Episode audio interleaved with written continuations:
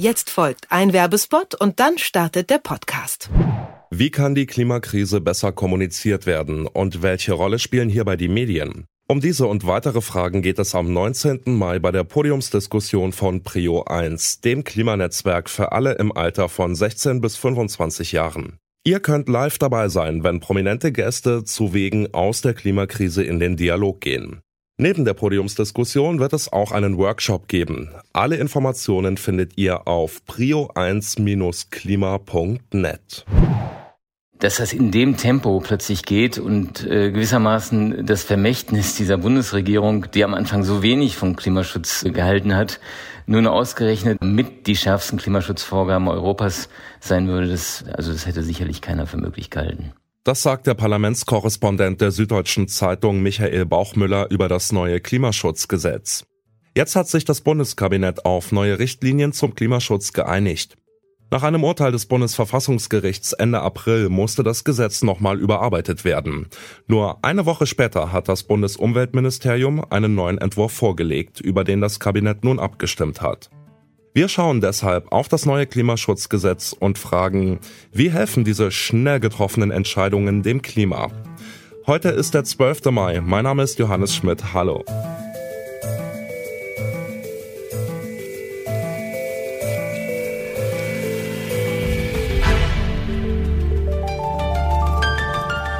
Zurück zum Thema. Dem ursprünglichen Klimagesetz von 2019 waren lange Diskussionen vorausgegangen. Damals hatte man sich darauf geeinigt, die CO2-Emissionen bis 2030 um 55 Prozent zu senken. Im neuen Entwurf sind es 65 Prozent.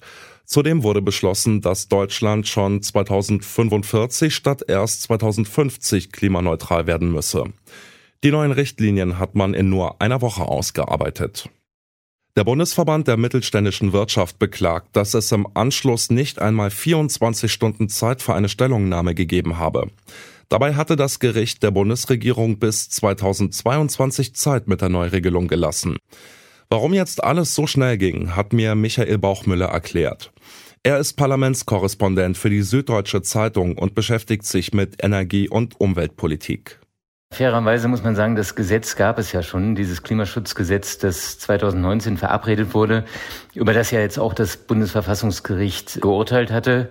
Also insofern muss man eigentlich nur in diesem bestehenden Gesetz einige Zahlen verändern und hier und da einen kleinen Paragraphen noch verändern. Also das war jetzt kein Riesenakt, aber natürlich so ein paar Zahlen sind normalerweise in der Bundesregierung auch Gegenstand von heftigem Streit, weil natürlich die Frage ist, wer muss jetzt eigentlich wie viel beisteuern zum Klimaschutz in den nächsten neun Jahren. Ja, und das ging halt unter dem Druck der Ereignisse jetzt plötzlich ganz schnell. Also es wollte keiner dastehen als die Partei, die den Klimaschutz nicht ernst genug nimmt. Man merkt ja, dass sowohl Union als auch SPD ähm, ziemlich erschreckt sind über den Erfolg der Grünen und versuchen wollen, da Wähler zurückzugewinnen und sich deswegen ja in den letzten Tagen auch äh, regelrecht überboten haben, gegenseitig in Klimabekenntnissen, allen voran Markus Söder, von dem man jetzt äh, solche grünen Töne in der Vergangenheit nicht unbedingt immer so oft gehört hatte. Und, äh, und das hatte auch diesen äh, plötzlichen Aktionismus erklärt. Auf der anderen Seite muss man aber auch sagen, ähm, in, in diesem Gesetz stehen ja erstmal auch nur Ziele und Millionen Tonnen Angaben, wie man da hinkommt. Das ist eine ganz andere Frage. Und da gibt es jetzt einen Klimapakt, der auch durch das Bundeskabinett äh, gegangen ist, der, der so ganz grob sagt, wir wollen hier was tun und da was tun, bei der Industrie etwas, bei der Landwirtschaft etwas, aber äh, so, so ganz konkrete Maßnahmen konnte jetzt die Bundesregierung auf die Schnelle nicht verabreden. Um die recht groben Ziele zu erreichen, muss in verschiedenen Sektoren jetzt schneller CO2 eingespart werden. Hauptbetroffener der geplanten Reformen ist der Energiesektor, der bis 2030 satte 67 Millionen Tonnen CO2 zusätzlich einsparen soll. Aber auch die Industrie muss ran. Sie soll 21 Millionen Tonnen CO2 einsparen. Im Verkehr und im Gebäudesektor ist da verhältnismäßig wenig geplant. Warum die Lasten sich so unterschiedlich auf die verschiedenen Sektoren verteilen, darüber habe ich mit Florence Schulz gesprochen. Sie schreibt für den Tagesspiegel über Energie und Klima. Man muss halt bedenken, es gibt halt sehr unterschiedliche CO2-Vermeidungskosten. Also es ist sehr viel einfacher und günstiger, im Energiesektor eine Tonne CO2 einzusparen, als im Verkehrssektor zum Beispiel. Ähm, allein dadurch, dass man sagt, im Energiesektor kann man, indem man halt erneuerbare Energien ausbaut, natürlich wunderbar CO2 einsparen und stattdessen äh, schließt man halt äh, Kohlekraftwerke. Im Verkehrssektor zum Beispiel, wo halt die Emissionen seit 20 Jahren stagnieren und da jetzt auch wirklich nicht viel passiert ist in den letzten zwei, drei Jahren, da ist es halt sehr viel schwieriger, weil wir haben immer noch unsere Verbrennungsmotoren, die fahren mit Benzin und Diesel. Und jetzt haben wir seit Anfang diesen Jahres einen CO2-Preis, einen Aufschlag zum Beispiel auf Kraftstoffe. Und das liegt dann natürlich den Fahrern auf der Tasche. So, und da muss man sich halt genau überlegen, okay, wo kann man denn am effektivsten und am günstigsten tatsächlich ansetzen, um dann das CO2 einzusparen? Und bisher hat das in der Vergangenheit sehr gut geklappt im Energiesektor. Da ist signifikant eingespart worden. In anderen Sektoren halt nicht. Deshalb ist es aus meiner Sicht schon sinnvoll, dass man erstmal sagt, zumindest in den ersten Jahren muss der Energiesektor mehr einsparen. Das wird zum Beispiel allein dadurch kommen, dass der Kohleausstieg vollendet wird und wahrscheinlich auch durch das Gesetz jetzt bis 2030 dann auch schon vollendet sein wird. Das sind so ungefähre Prognosen. Es wird dann aber schon so sein, dass in späteren Jahren, also nach 2030, auch der Verkehrs- und der Gebäudesektor ganz massiv nachsteuern müssen. Also ähm, wir werden immer weniger Verbrennermotoren auf den Straßen sehen. Und im Gebäudesektor ist es so, da sind schon viele Maßnahmen auf dem Weg, die dauern aber einfach länger. Ein Haus zu sanieren oder ähm, zehntausende Ölheizungen auszutauschen durch Wärmepumpen zum Beispiel, das macht sich halt nicht in ein, zwei Jahren. Von daher ist es schon gerecht, finde ich, dass man das so aufteilt. Ähm, nur der Zeithorizont ist halt einfach unterschiedlich. Für die Wirtschaft kommen Maßnahmen zur Reduzierung von Treibhausgasen ja jetzt nicht unerwartet.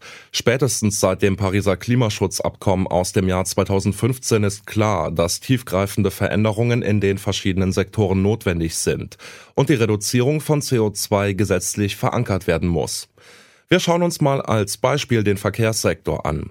Wir haben mit dem Automobilzulieferer ZF über das neue Klimaschutzgesetz gesprochen. Das Unternehmen gehört zu den weltweit größten Automobilzulieferern und produziert unter anderem Antriebe, Fahrwerke und Sicherheitssysteme.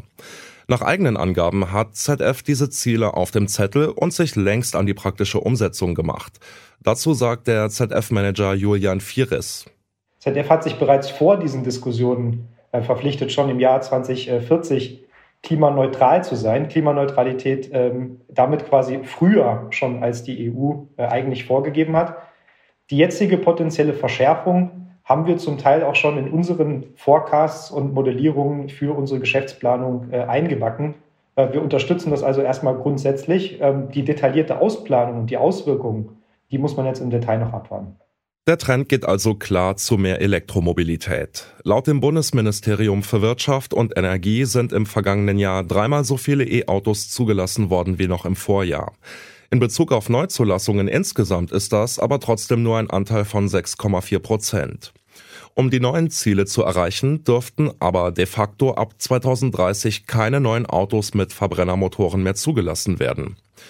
Julian Vieres von ZF verweist zugleich darauf, dass es auf dem Weltmarkt ja immer noch eine Nachfrage nach Verbrennermotoren gebe.